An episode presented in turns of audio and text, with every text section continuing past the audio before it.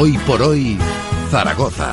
Todos los pájaros Vamos a quitarnos pájaros de la cabeza. Por favor, Elisa Mújica, haz lo que puedas con nosotros en esta consulta que cada 15 días eh, nos pasas. Hoy con un asunto muy serio, ¿eh? Paradojas del progreso. Nunca hubo tanta información sobre cualquier cosa. Sin embargo, algunos modelos de comportamiento nos demuestran que no hacemos ningún uso de, de ello, de esas posibilidades.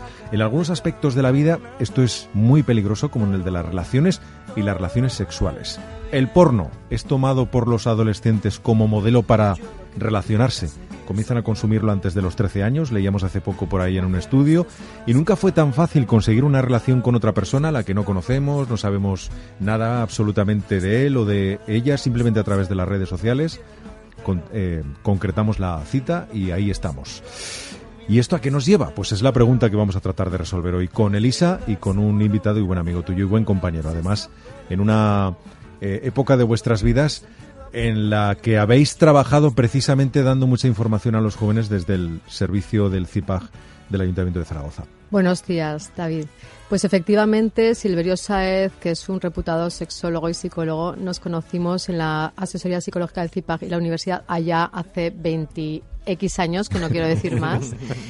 Y, y, desde luego tuvimos una experiencia muy importante, yo durante 19 años, con asesorando jóvenes y efectivamente lo que tú estás comentando es un poquito sorprendente, ¿verdad? Tenemos eh, un acceso a una información y una información sexual y realmente estamos viendo que no ha generado un gran cambio, una gran eh, como afectividad sexual, sino que ha generalizado una sexualidad mucho más pornográfica, que es lo que está recogiendo el estudio. Y realmente es algo que tenemos que reflexionar. Exactamente. Es como un objeto de consumo. Realmente tenemos más posibilidades y luego las redes que muchas veces hablamos en este programa las redes sociales, LinkedIn, todo esto, todo este acceso al otro, pero sin mediar esa afectividad, esa conexión, ese apego, ¿no? De, vinculación. Y, y, entonces consumimos sexo cada vez más temprano como quien se toma una Coca-Cola. Sin, y esto es importante. No es importante en el sentido moralista, no es que esto sea malo. El sexo está fenomenal.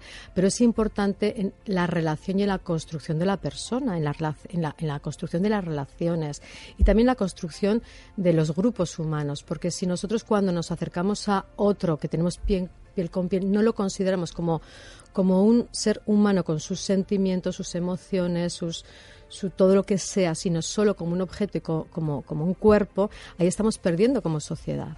Hola Silverio, ¿cómo estás? Buenos días, encantado de estar con vosotros. Bueno, no sé si, si, hemos sido muy exagerados, vosotros que lleváis tanto tiempo trabajando con jóvenes, si alrededor de la sexualidad ¿Han cambiado tanto las cosas como parece que estamos diciendo o en el fondo no? Yo creo que sí que han cambiado las cosas. Eh, Elisa apuntaba yo creo que algunos elementos muy, muy interesantes, ¿no? Y es que tenemos acceso, tú también lo cuentas, a toda la información, pero la clave es si esa información eh, nos contesta la gran pregunta, y es que si nos ayuda a ser más felices, ¿no? Entonces sí que podemos acceder a más cantidad de relaciones sexuales y entonces desde un punto de vista más de coleccionismo, de acumulación de experiencias, pues bueno, puede tener su utilidad, pero la gran pregunta eh, hace que nuestros jóvenes eh, realmente sean más felices y yo metería ahí un poco el dedo en la llaga porque sí que hay mucha información, pero no tenemos el criterio o no hemos sido capaces de, de ayudar a los jóvenes a dar herramientas para que tengan criterios para distinguir qué es importante y qué es secundario.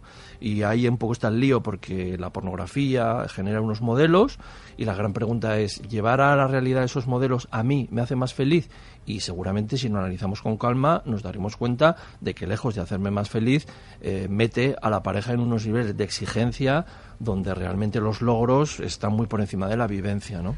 Eh, hay una parte de la generación anterior a, la, nuestra que presume de haber aprendido cosas que no le explicaron en casa gracias a la pornografía. Sin embargo, la generación siguiente mm. a la nuestra eh, tiene toda la información en casa, sin embargo, recurre a la pornografía. ¿Para sí, claro, pero fíjate, ahí hay, hay una clave y es que el, acceso a la pornografía en el pasado, eh, primero, no era tan sencillo, tenía cierta observación del entorno que te rodeaba y eso no siempre es negativo, ¿no? Pues había que ir al videoclub, había que conseguir una revista, había que esconderla. Ir a Francia. Eh, incluso ir a Francia, fíjate. Pero claro, eso que estás diciendo requiere de un esfuerzo. La clave es que ahora eh, los chicos y chicas están haciendo la pornografía en edades más precoces y, y, no es por el escándalo, sino porque evolucionamos como evolucionamos. Y entonces la capacidad de crítica tiene que ver mucho con el nivel madurativo. Entonces la clave es la pornografía como tal en una persona adulta que sabe lo que está viendo y es capaz de relativizarlo, puede que no influya en modo alguno en su sexualidad. Pero con 10 años, con 11, con 12, tenemos la capacidad crítica que tenemos. Entonces, la interferencia que está produciendo no es la misma que hace 20 años. Ahí hay un punto, eh, de, hay un salto cualitativo que en el presente creo que cambia mucho. Dejadme que aporte un dato más, porque eh, hoy, hoy, estaba leyendo una comparativa que hacían de, del principio de las páginas web pornográficas que solían colgar vídeos de una media de 25 minutos, es decir, una secuencia completa, y ahora la media es de 4 o 5. Uh -huh lo que deja muy a las claras, eso, eso evidentemente es la, la, demanda que hay sí, sí, sí, o, o, el tipo de consumo que se busca, ¿no? Sí, sí, el consumo de pornografía de alguna manera se va adecuando cada vez más al usuario porque tienen una serie de datos, perdón, que no siempre nos dan, pero evidentemente se acorta más porque en los varones seguramente va asociado al, al, hecho de la masturbación y entonces las páginas acaban adaptándose a los gustos. Por otro lado, también acaban imponiendo un determinado modelo que es ahí donde tenemos que valorar. Ahí entramos. ¿eh? Elisa, querías apuntar algo. Pues la verdad es que se me ha olvidado porque me he quedado tan impresionada con este análisis que habéis hecho. De verdad, tenía una cosa súper interesante. Ya lo siento, ya lo siento. Volverá. Te, volverá. te hemos dejado de patada. Has venido, con un, impresionada. has venido con un libro, Silverio, que refleja sí. datos de toda España, pero también de Aragón. Hemos venido con un estudio que está recién salidito del horno, que es Nueva Pornografía y Cambios en las Relaciones Interpersonales. Y el estudio como tal, bueno, está escrito en formato científico, o sea que no es muy agradable, lo reconozco, a la hora de considerar un texto divulgativo, pero sí que pone números un poquito a una preocupación a la que tenía teníamos un poco pues cierta sospecha que estará pasando. Y entonces lo que nos encontramos es realmente que estamos poniendo números o estamos poniendo evidencias a cuestiones que sospechábamos. Y es que hay un mayor consumo por parte de varones, que en los chicos el consumo mayoritario empieza a partir de 16, en las chicas eso es menos marcado, que empieza de 16 a 18. Alguna serie de cuestiones que nos, nos tenían un poco ahí intrigados y ahora un poco las vamos viendo.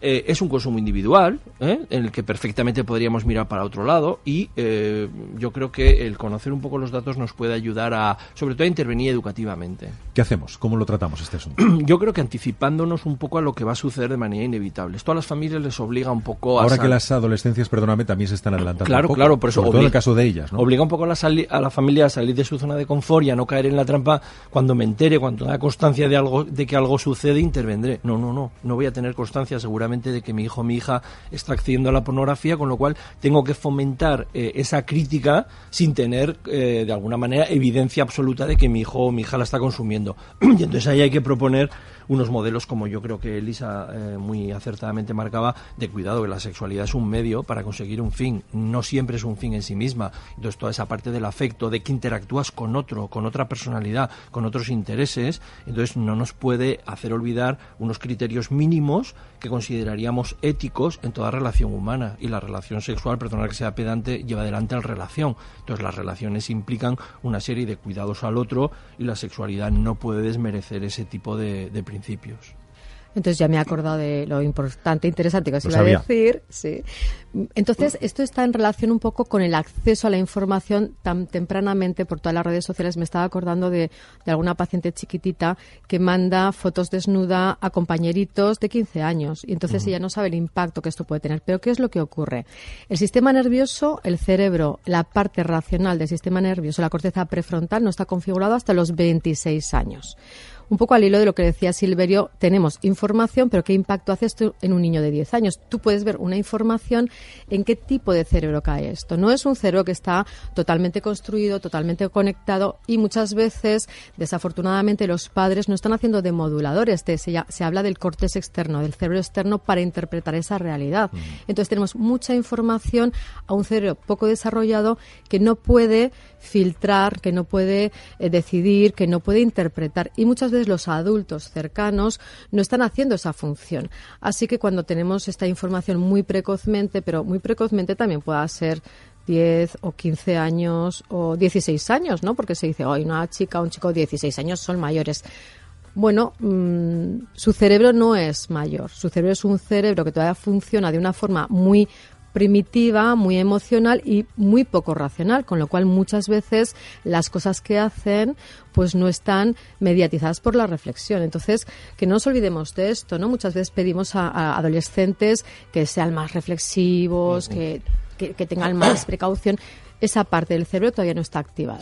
Hay, una parte, fíjate, que yo creo que la familia tiene que tener un poquito en cuenta, y es que, por ejemplo, yo, yo les, les pregunto a los chicos, cuando trabajo con ellos en el aula, y a las chicas, y les digo, bueno, ¿qué tienen en común Star Wars, Marvel, eh, El Señor de los Anillos? Y te dicen, es ciencia ficción, fenomenal, y cuando reflexionas con ellos, y desde qué está llena la ciencia ficción. La ciencia ficción está llena de efectos especiales, pero como suelen ser de corte tecnológico, no te los crees. Entonces, me entretiene, pero si veo Superman y me tiro por la ventana, estoy interpretando al pie de la letra lo que es ciencia ficción. Claro, que tiene de puñetera, perdonadme el, término, la pornografía? Que tiene una puesta en escena eh, camuflada de verosimilitud, de realismo entonces, claro, los chicos y las chicas no están siendo capaces de interpretar que esos son efectos especiales. Es decir, los efectos especiales no tienen que ver con tecnología, no tienen que ver con rayos láser, como en Star Wars, sino que tienen que ver con tamaños desmesurados, cuerpos alucinantes, puestas en escena totalmente extremas, y ahí es donde está la ciencia ficción. Claro, si no tengo, como decía Lisa, una capacidad crítica para entender que eso no es lo real, me voy a eh, acabar creyendo que eso es la realidad y acabaré deseando o repitiendo, de algún modo, un esquema que estoy viendo. Ese es el peligro del porno desde mi punto de vista, no tanto el escándalo, ah, Dios mío, ¿qué es esto? Ahí no vamos a conseguir nada, sino dar a los adolescentes herramientas para que sepan identificar qué es ciencia ficción y qué es real, qué es anecdótico y qué es importante. Y ahí es un poco donde entraría la labor educativa que no le queda más remedio que entender que esta es una realidad de la que no podemos escapar. Ojalá tuviéramos herramientas para acabar con el consumo de pornografía en adolescentes y en niños. Como creo que no vamos a tener esa herramienta, tenemos que dotar a los chicos y a las chicas antes de tener todas las capacidades intelectuales que nos gustaría para que sean un poco críticos y perciban dónde está la distorsión. Y yo eh, recogería un poco esto en el impacto del modelo. Si los modelos que tenemos tempranamente en un cerebro que no puede discriminar son modelos pornográficos, el niño va a repetir esto.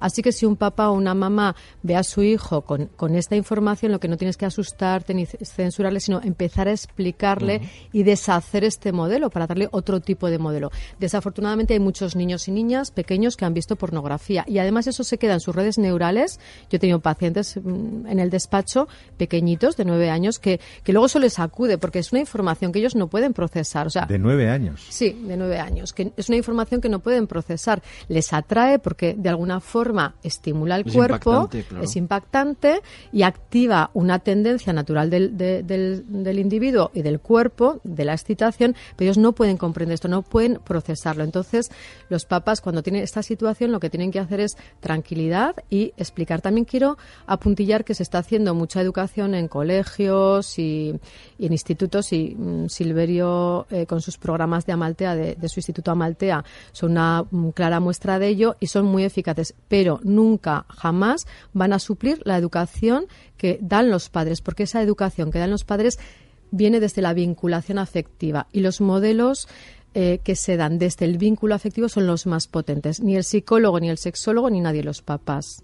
Entonces, los papás, si quieren tener unas mejores herramientas, que vayan al psicólogo o al sexólogo para ver cómo puedo esto, dárselos mucho más eficaz que, que, le lleve al niño al psicólogo, al sexólogo para hablar de estas cosas. No nos esperábamos un final así, los psicólogos pidiendo ayuda a los papás, a los papás, porque al final son quienes cierran ese ese círculo de comunicación y de Hay una parte muy interesante y es que los padres tienen más capacidad educativa de la que creen, y los padres como familia, como pareja, si son pareja, que tienen mucha más capacidad, lo que decía Elisa. El contraste es otro modelo y los padres, las madres son un modelo donde lo afectivo en la mayoría de las parejas equilibradas tiene un elemento central y relevante. Ese es un poco el contraste, es decir, tal vez estás viendo esto es la pornografía, pero tu madre y yo, tu padre y yo, nosotros, esa es un poco la herramienta. Qué interesante. Dejamos para otro día en personas más maduras el menor uso del preservativo, sorprendente, y también esos fines de semana de sexo y drogas como fines de semana apoteósicos. ¿Vendrás otro día a hablarnos de esto, Silveria? Todo dependerá de Lisa, yo encantado. Ya sabes que yo te invito tantas veces como el programa lo requiera, que van a ser muchas. Eso es. Mañana es el Yellow Day, el día más feliz del año. Vamos, el día del verano, el día del solsticio. Nosotros lo vamos a celebrar en Atades a partir de las doce y media, una menos cuarto, depende dependerá del especial que comienza a las 12 en la cadena Ser Aragón y que tiene como protagonista pues, a las Cortes Aragonesas y a la composición que será mañana y que lo contaremos en directo. Buena tarde. Hoy por hoy Zaragoza David Marqueta.